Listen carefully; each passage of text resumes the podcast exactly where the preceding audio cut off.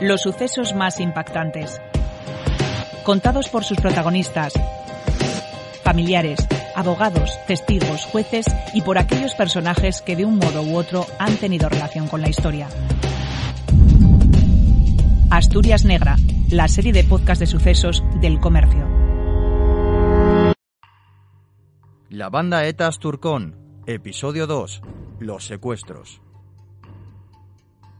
Mi nombre es Susana Neira soy periodista y les estoy contando la historia de ETA Turcón, una organización criminal que actuó durante cuatro décadas en Asturias con total impunidad. En el primer capítulo les contaba que el hallazgo de un zulo en la cima del Naranco en 2017 permitió destapar la actividad delictiva de este comando. En este episodio profundizaremos en uno de sus secuestros más sonados, el del empresario Alfredo Galán, y descubriremos quién estaba detrás de este grupo. Vamos a regresar primero a los años 70 para situarnos en los orígenes de la organización. Fue en 1973 cuando esta banda, que entonces ni se hacía llamar Etas Turcón, comenzó sus andanzas.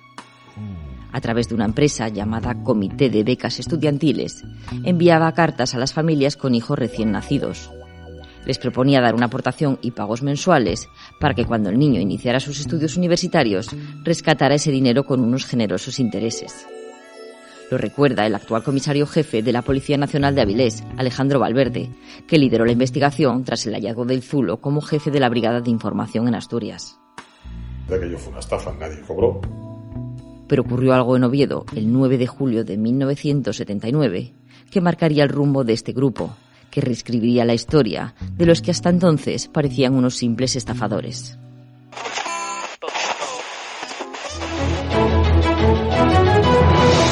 La banda terrorista ETA ha cometido uno de los robos más espectaculares de Asturias en los últimos años, el asalto al Banco Herrero de la calle Fruela. Han logrado un botín de 120 millones de pesetas. Era por tanto creíble que la organización terrorista actuara en la región. Así, el grupo criminal del que les hablo se aprovechó del miedo infundado para autodenominarse Etas Turcón, aunque no tenían ninguna vinculación. Comenzaron a enviar cartas de extorsión con este sello a empresarios, médicos y otros reputados profesionales asturianos, reclamándoles pagos millonarios para no ser víctimas de sus secuestros. La Policía Nacional sabía desde el principio que esta banda no era la verdadera ETA, pero entre las víctimas es más que comprensible el nombre generaba mucho miedo. Meses más tarde de ese robo en el Banco Herrero, esta banda cometió uno de sus actos más sonados. Tuvo como víctima Alfredo Galán, un soltero betense dedicado a la construcción y propietario de los populares almacenes Uría. Genaro Galán, un ingeniero de minas que ahora tiene 81 años, es sobrino de este empresario, con quien desde muy joven tuvo una gran vinculación nos acompañará a partir de ahora en este relato. Empezó a, tener amenazas por, por cartas ¿eh? anónimas, bueno, anónimas que firmaban comando, comando Arturcom. Y, y amenazas pues, pues pidiéndole, pidiéndole dinero, ¿eh? que no concretaban en un principio y después empezaron a concretar. Nunca cedió a ese chantaje y la presión fue a más. Con motivo de un viaje de negocios a Barcelona, Alfredo Galán dejó su vehículo en el aparcamiento del aeropuerto de Asturias. A su regreso, el coche había desaparecido misteriosamente. Llamó para que lo recogieran y al día siguiente alguien se puso en contacto con él. Sí, recibió una llamada a casa diciendo que había un coche de la matrícula tal, tal, en el Naranco, al lado del descanso del vaquero. Una mujer, de entrada muy amable, le avisaba de que tras pasear por la zona durante varios días con su perro y ver un coche aparcado, descubrió por la matrícula quién era el propietario. Galán fue a recuperarlo con dos empleados y una vez allí se encontró con un cartel que decía lo siguiente. Nos hemos quedado sin gasolina. Muchas gracias por el vehículo. Uno de esos trabajadores se marchó en busca de combustible, mientras el empresario y el otro acompañante decidieron esperarlo dentro del coche. El comisario Valverde detalla la escena.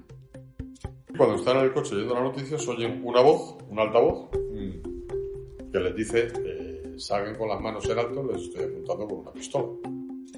Cuando miran, ven a un motorista entre los arbustos que efectivamente les apunta con un arma.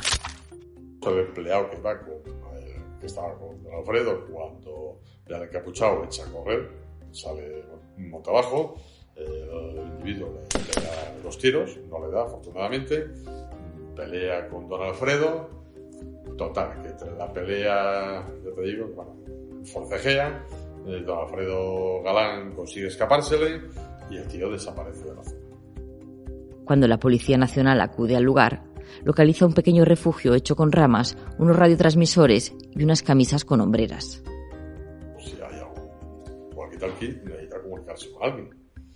Las sombreras, mm, bueno, una camisa con hombreras, pues, pues no sabemos exactamente a qué, pero puede tratar de disimular la compresión, por ejemplo, de una mujer. Sabemos que hay una mujer que es la que le llama Esa mujer está constatado que participó en otros hechos delictivos.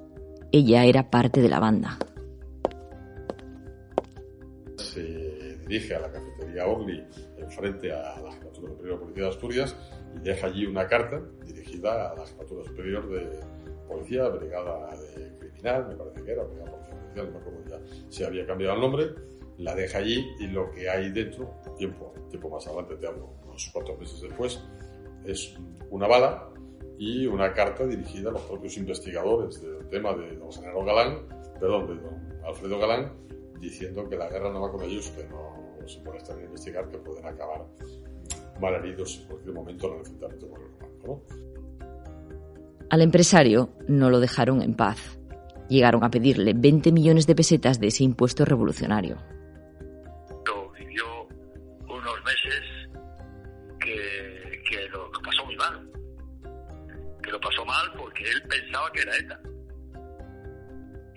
Entonces era una persona que se cuidaba, eso que respetaba todo mu- mucho, todo como que hacía, Pese a ese temor, se negó a cualquier tipo de chantaje. independientemente que él era, que él era mm, valiente en el aspecto y con, y con unas convicciones muy claras de que él no debía pagar. Porque era un chantaje que sería mucho peor pagar.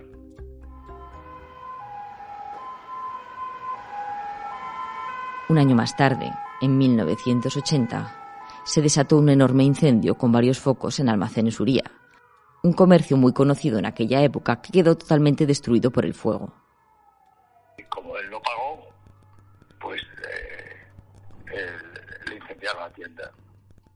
Y eh, eso fue incluso reclamado por ellos, que lo habían hecho. ¿eh? El incendio fue provocado y los daños ascendieron a 100 millones de pesetas. Galán logró reabrir un año después en el Palacio de Daoiz y Velarde y garantizó el trabajo de sus empleados, a los que consideraba familia. Incluso después de su muerte en 2004, les mantuvo el empleo a través de su testamento, como le gusta recordar a su sobrino. Genaro asegura que su tío nunca le mencionó ningún nombre sobre quienes podían estar detrás de esta banda que le seguía amenazando. Sin embargo, la policía, con más datos, apunta a alguien de su entorno, una persona de confianza de Alfredo Galán, que tendría información de primera mano sobre todos sus movimientos. Está claro que alguna de las personas de su entorno más inmediato tenía que estar en contacto con, con esta organización o pertenecer a la organización. ¿Por qué te lo digo? Porque en los detalles, otros miembros de la familia Galán a posteriori, de hecho, intenta, la organización intenta asesinar mediante la colaboración de un coche bomba, eh, con una especie de bazooka simulada con calle Miguel Travieso, intenta asesinar a quien era la mano derecha del Alfredo Galán, a un sobrino suyo, mm, llamado también Galán, y bueno, afortunadamente hay un fallo en de distancia del vehículo. Las fuerzas de seguridad tienen constancia de otras víctimas, aunque muchas nunca han denunciado por temor a represalias de la banda. Las cartas de extorsión, dirigidas a empresarios, joyeros, una escritora asturiana muy conocida y médicos, eran frecuentes en la región. Tenemos una, no recordar a cuál, que le pedía, me parece que era un médico que le pedía 10 millones. Eh, tenemos, por ejemplo, la de 20 de Galán, tenemos la de 30 que pedían por la dirección del industrial carnicero, si no estará en el 95. Otra de sus víctimas más conocidas fue Juan Teixidor, el jefe del Servicio de Cirugía Pediátrica del Hospital Universitario Central de Asturias. En 1983, el comando lo intentó secuestrar. Le colocaron un obstáculo en la vía y fue abordado. Al intentar huir, su agresor le disparó en dos ocasiones y resultó herido de gravedad. Están escuchando la banda ETA Asturcón, episodio 2, Los secuestros. Una de las mayores incógnitas de este caso es quién estaba detrás de esa banda que actuó también en Madrid y Cantabria. Muy conocida. Bueno, doble vida de, de, de estas personas, ¿no? Eh, al menos algunas de ellas, capaces de codearse con, la sociedad eh, más elitista del Principado, de Oviedo en este caso, debido fundamentalmente, eh, gente que compraba en las boutiques más exclusivas de, de la ciudad, eh, bueno, que hacía sus safaris en África, la Policía Nacional nunca ha desvelado el nombre del cabecilla, fallecido en 2012, pero los datos facilitados permiten hacer un perfil de este hombre, que se jactaba de haber vivido durante 24 años en los pisos más exclusivos de Oviedo sin pagar por el alquiler. Probablemente fuese una personalidad única, despiadada, mm, pero realmente fascinante y muy adelantada a su tiempo, en todos los aspectos. Para hacer el mal, si se hubiese dedicado a hacer el bien, pues habría sido una maravilla dedicó su, su intelecto a hacer el mal. De cara a la galería, este individuo tan astuto era un simple empresario, pero con unos medios muy sofisticados para la época. Un profesional de la electrónica, eh, se dedicaba a la venta de electrodomésticos y de productos de bueno, televisiones, radio, electrodomésticos, se dedicaba también a la reparación de los mismos. Sobre sus colaboradores, los agentes apuntan a su mujer, que llegaron a detener, y a su hijo. Fue esa mujer quien cometió un error en una declaración ante la policía que permitió unir cabos en la investigación y esclarecer el caso. Pero como mínimo han participado en esta banda cuatro personas. Su actividad como comando ha sido intermitente, con épocas de mayor intensidad y reivindicación de sus andanzas y otras de aparente parón.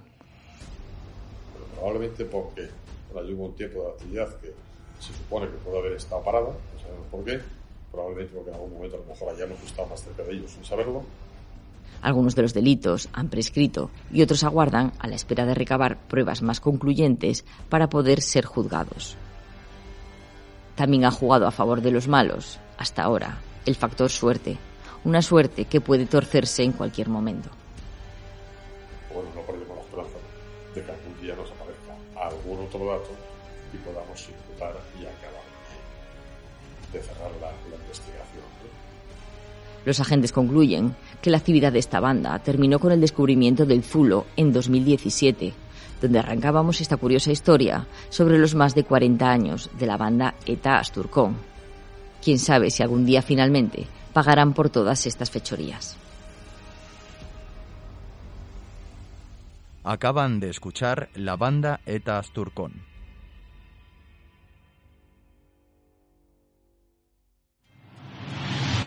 Este podcast ha sido realizado por Susana Neira en la producción y redacción y Carmen Muñiz en el montaje técnico.